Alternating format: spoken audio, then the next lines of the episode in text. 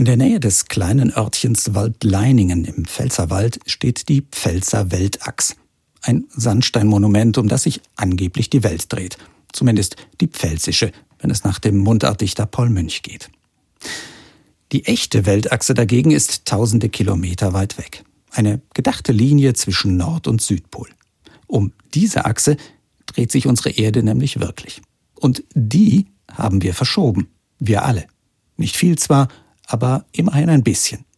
Indem wir in den letzten Jahrzehnten Milliarden Tonnen Grundwasser aus den Tiefen der Erde gepumpt und die Meeresspiegel oben haben ansteigen lassen. Wissenschaftler konnten das ziemlich sicher nachweisen.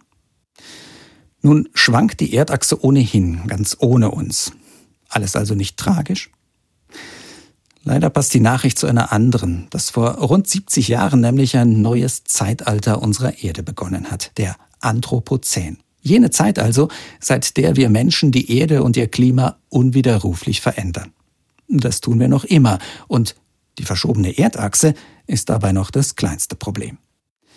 Als ich die beiden Meldungen gelesen habe, musste ich an die uralte Schöpfungsgeschichte in der Bibel denken. Wie Gott da zum Menschen sagt, er soll sich die Erde untertan machen.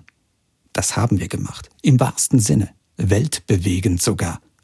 Nur, ob das damals tatsächlich so gemeint war, da habe ich meine Zweifel.